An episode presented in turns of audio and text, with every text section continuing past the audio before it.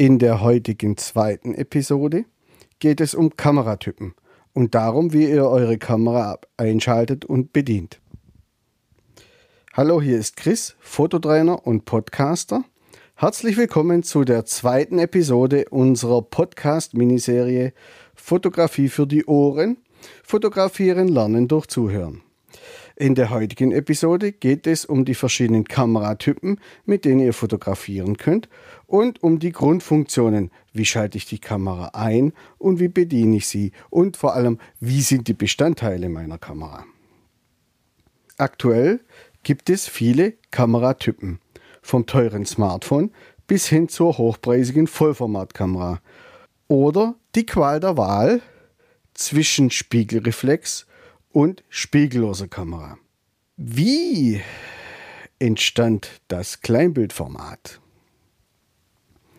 Die erste Kleinbildkamera wurde von Oskar Barnack entwickelt. Und zwar schon im Jahr 1914. Oskar Barnack war der Entwicklungsleiter bei der Firma Leitz, später besser bekannt als Leica. Er verwendete als erster 35 mm Kinofilm für die Kamera. Daraus wurde dann das Negativformat 2436. Warum ist das wichtig? Ganz einfach. Ihr kennt den, die Bezeichnung Vollformatkamera. Ein Vollformatchip hat genau diese Größe, eben vom Kleinbildfilm bzw. vom Kleinbild negativ. Von dieser Größe aus werden alle anderen Chipgrößen quasi angegeben. Darum solltet ihr das vielleicht wissen. Bis nach dem Zweiten Weltkrieg waren die deutschen Kameras weltmarktführend. Danach suchten vor allem Unternehmen in besiegten Japan, zum Beispiel Canon und Nikon, neue Betätigungsfelder. Vor dem Krieg haben sie Technik für den Krieg hergestellt, ähm, Ferngläser und diverse Optiken, die man dann irgendwo militärisch einsetzen konnte. Und nach dem Krieg ähm, haben sie dann Möglichkeiten gesucht, eben Geld zu verdienen.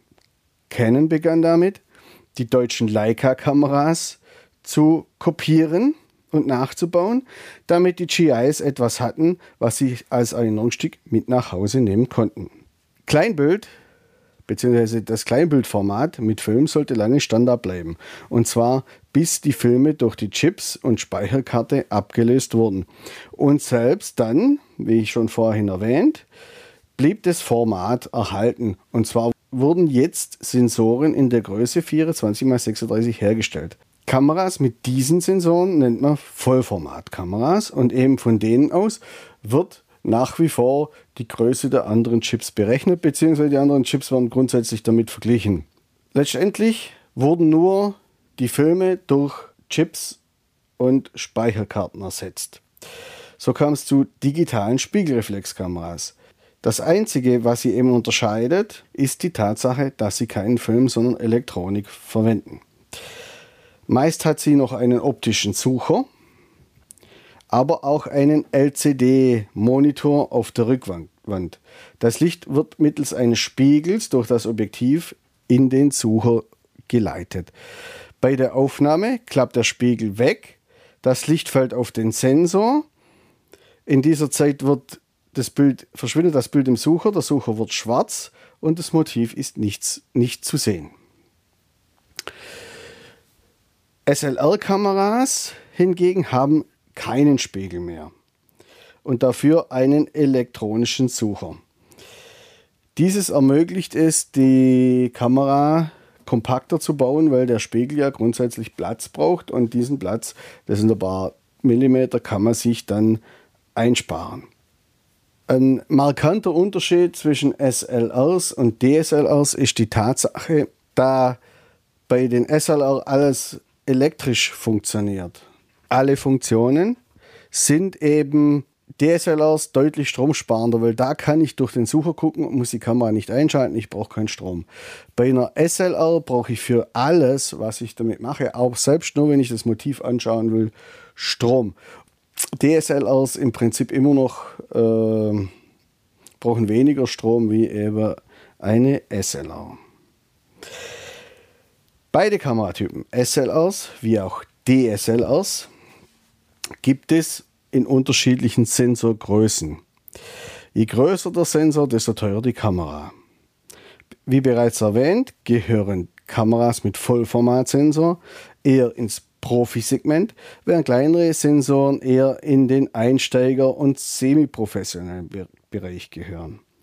Bei beiden Kameratypen kann man die Objektive wechseln. Gibt es unterschiedliche Objektive. Daneben gibt es auch noch Kompaktkameras, wobei dieser, der Gebrauch von denen immer weiter zurückgeht. Das hängt damit zusammen, dass die meisten Smartphones und Telefone, Mobiltelefone, diesen Kameras den Rang ablaufen, weil sie ja über immer bessere Kameras verfügen. Die kompakte Bauweise der Kameras lässt auch keine großen Sensoren zu. Dafür passen sie in jede Hosentasche, also wieder parallel zu den Mobiltelefonen. Die Optik kann meist nicht gewechselt werden und je kleiner die Kameras sind und sie ein blitzintegriertes Blitzlicht haben, desto schwächer wird das Blitzlicht, desto weniger stark ist es. Sie gehören eher zu den aussterbenden Gattungen, genauso wie die Bridge-Kameras. Bridge-Kameras sind ein Zwischending zwischen Kompaktkamera und DSLR-Kamera.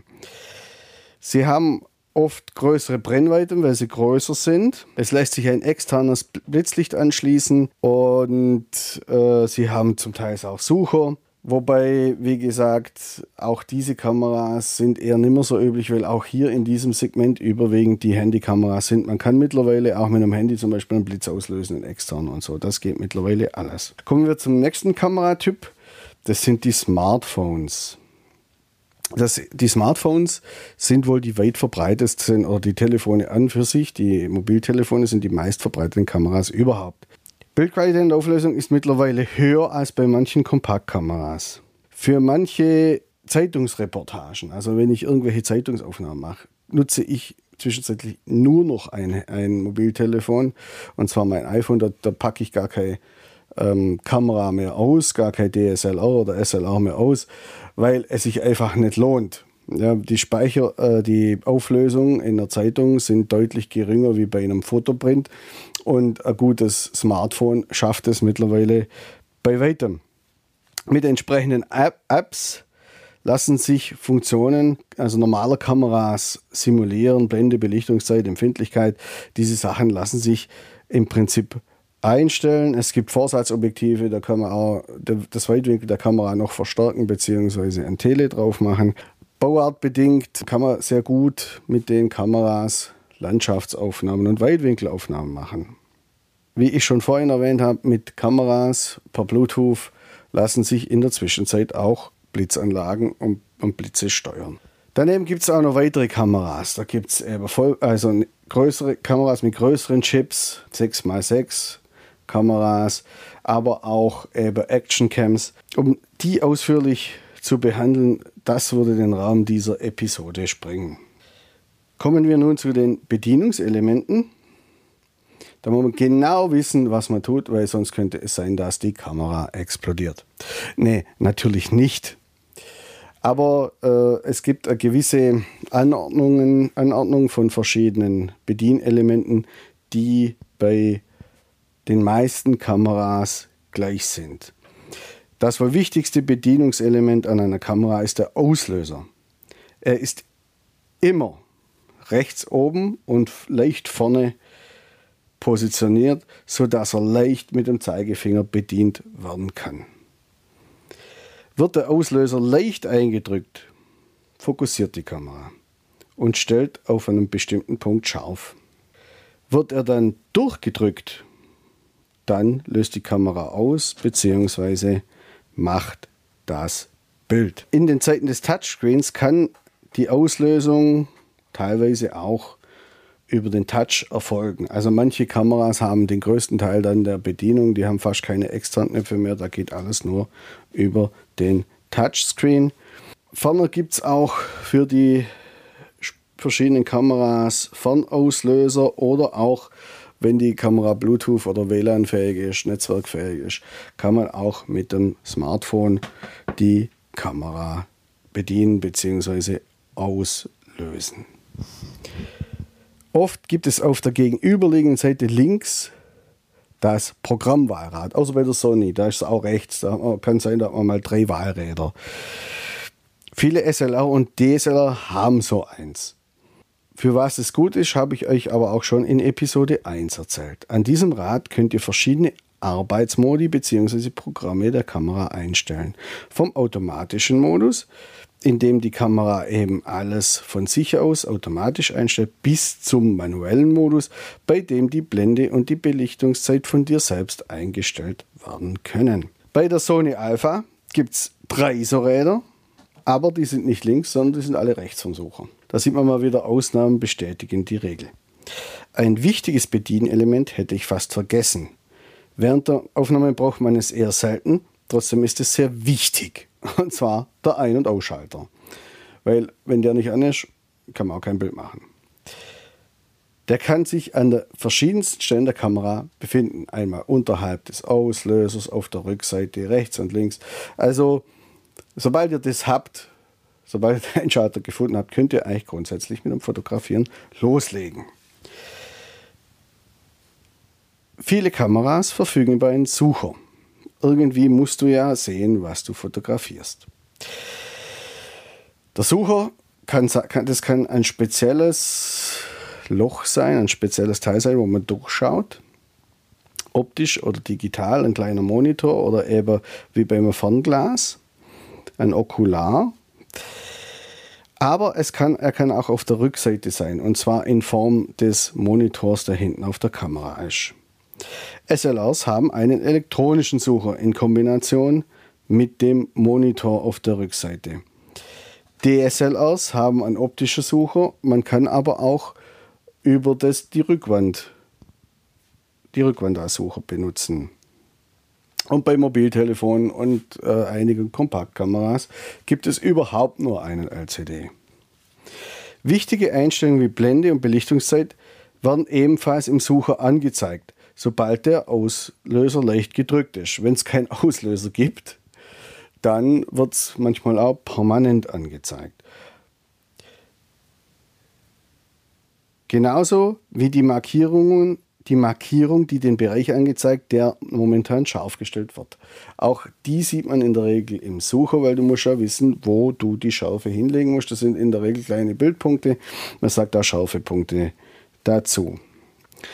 Zum Beispiel beim zum Beispiel beim iPhone handelt es sich nicht um Punkte, sondern um ein Quadrat, was hinten dargestellt wird. Der Monitor kann im Live View benutzt werden. Also Live View bedeutet, ich benutze das als Sucher.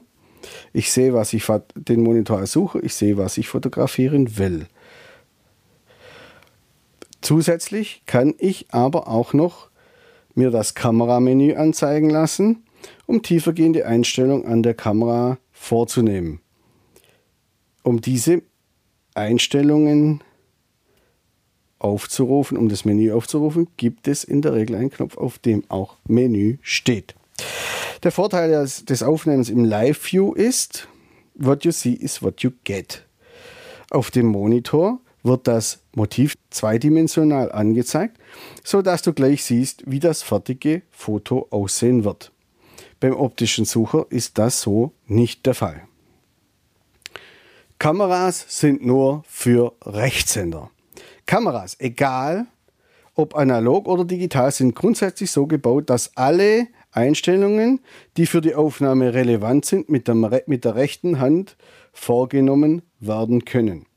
In der Regel gibt es auf der rechten Seite ein oder sogar zwei Drehräder, die mit dem Zeigefinger oder dem Daumen bedient werden können. Mit ihnen wird dann Belichtungszeit oder Blende geregelt. Eventuell gibt es auch noch einen, kleinen Joystick, mit dem die Schärfepunkte ausgewählt werden können. Diese kann man über den ganzen Monitor oder über den ganzen Sucher verschieben und von oben, rechts, links in alle Richtungen, da wo du die scharf, wo das Bild nachher scharf sein soll. So die Kamera einen Sucher hat, findest du auf der Rückseite auch den Umschalter, mit dem du vom Sucher auf den rückwärtigen Monitor umschalten kannst. Zumindest bei der aktuellen Canon ist er identisch mit dem Umschalter von Foto auf Video. Ebenfalls in Reichweite vom Daumen und Zeigefinger der rechten Hand liegen Knöpfe, mit denen Empfindlichkeit, ISO, Fokuseinstellung oder die Umschaltung von Einzelbild auf Serienbild gemacht werden kann, meist in Kombination mit einem Knopf oder einem weiteren Drehrad. Knöpfe für Linkshänder. Auch das gibt's. Das dürfen jetzt die Linkshänder. Neben den Bedienelementen, die direkt mit, Aufnahme, mit der Aufnahme in Zusammenhang stehen und der rechten Hand vorbehalten sind, dient die linke der Qualitätskontrolle. Mit dem Rückschauknopf kann die gemachte Aufnahme kontrolliert werden. Über den Infoknopf kannst du dir weitere Details über die vorige Aufnahme anzeigen lassen oder über die gemachte Aufnahme. Dazu gehören Metadaten, Bildnummern, Belichtungszeitblende etc. Diese Infos kannst du dann nutzen, um die Kameraeinstellungen für die nächste Aufnahme zu kontrollieren. Ist die Aufnahme komplett nichts geworden, kannst du sie gleich mit dem Button oder mit dem Knopf, mit dem Müller-Elmer-Symbol löschen. Das Menü. Ich habe es ja vorher schon kurz erwähnt. Eine Digitalkamera ist ein kleiner Computer. Über den Menüknopf kannst du das Menü aufrufen. Man kann da so ziemlich alle Kameras Einstellungen vornehmen und wenn man nicht aufpasst, qualmt das Ding und es explodiert. Nein, macht es natürlich nicht. Die Fülle der Einstellmöglichkeiten kann in der Tat verwirrend sein. Doch keine Angst. Im Grunde funktioniert das Ganze wie die Fernbedienung an eurem Fernseher. So richtig kaputt machen kann man dort nichts. Was man genau im Menü einstellen kann, das erfahrt ihr in einer eigenen Episode. Der Objektivknopf. Bitte nicht drücken. Nicht drücken, zumindest solange ihr Fotos aufnimmt, weil er löst die Entriegelung des Objektivs. Er befindet sich vorne am Kameragehäuse und zwar direkt neben dem Objektiv. Manche Kameras oder bei vielen Kameras, zumindest wenn sie im professionellen und semiprofessionellen Segment sind, beziehungsweise SLRs und DSLRs, können die Objektive gewechselt werden gegen verschiedene Brennweiten. Auch hierzu mache ich euch demnächst eine extra Episode. Heute habt ihr es lange ausgehalten.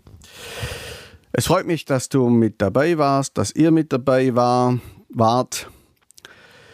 Wenn ihr keine Episode verpassen wollt, dann äh, folgt uns gerne auf Instagram, auf Facebook oder auch auf natürlich auf ähm, Podcast bzw. iTunes, Spotify und wie sie alle wie die Plattformen allen heißen. Ihr findet uns überall, wo es gute Podcasts gibt. Äh, gebt uns gerne eine gute Wertung, eine 5-Sterne-Wertung. Wenn du mehr wissen willst und live mal mit dabei sein willst, dann schau gerne mal bei unseren Workshops und Fotoreisen vorbei. Am kommenden Samstag, 16.10. ist es, glaube ich, findet auch wieder ein cooler Workshop statt. Und zwar in Rothenburg ob der Tauber. Vielleicht sehen wir uns dann da. Und genießt euren Tag heute. Vielen Dank, dass ihr mit dabei wart. Wir hören uns wieder und zwar ganz, ganz bald. Euer Chris.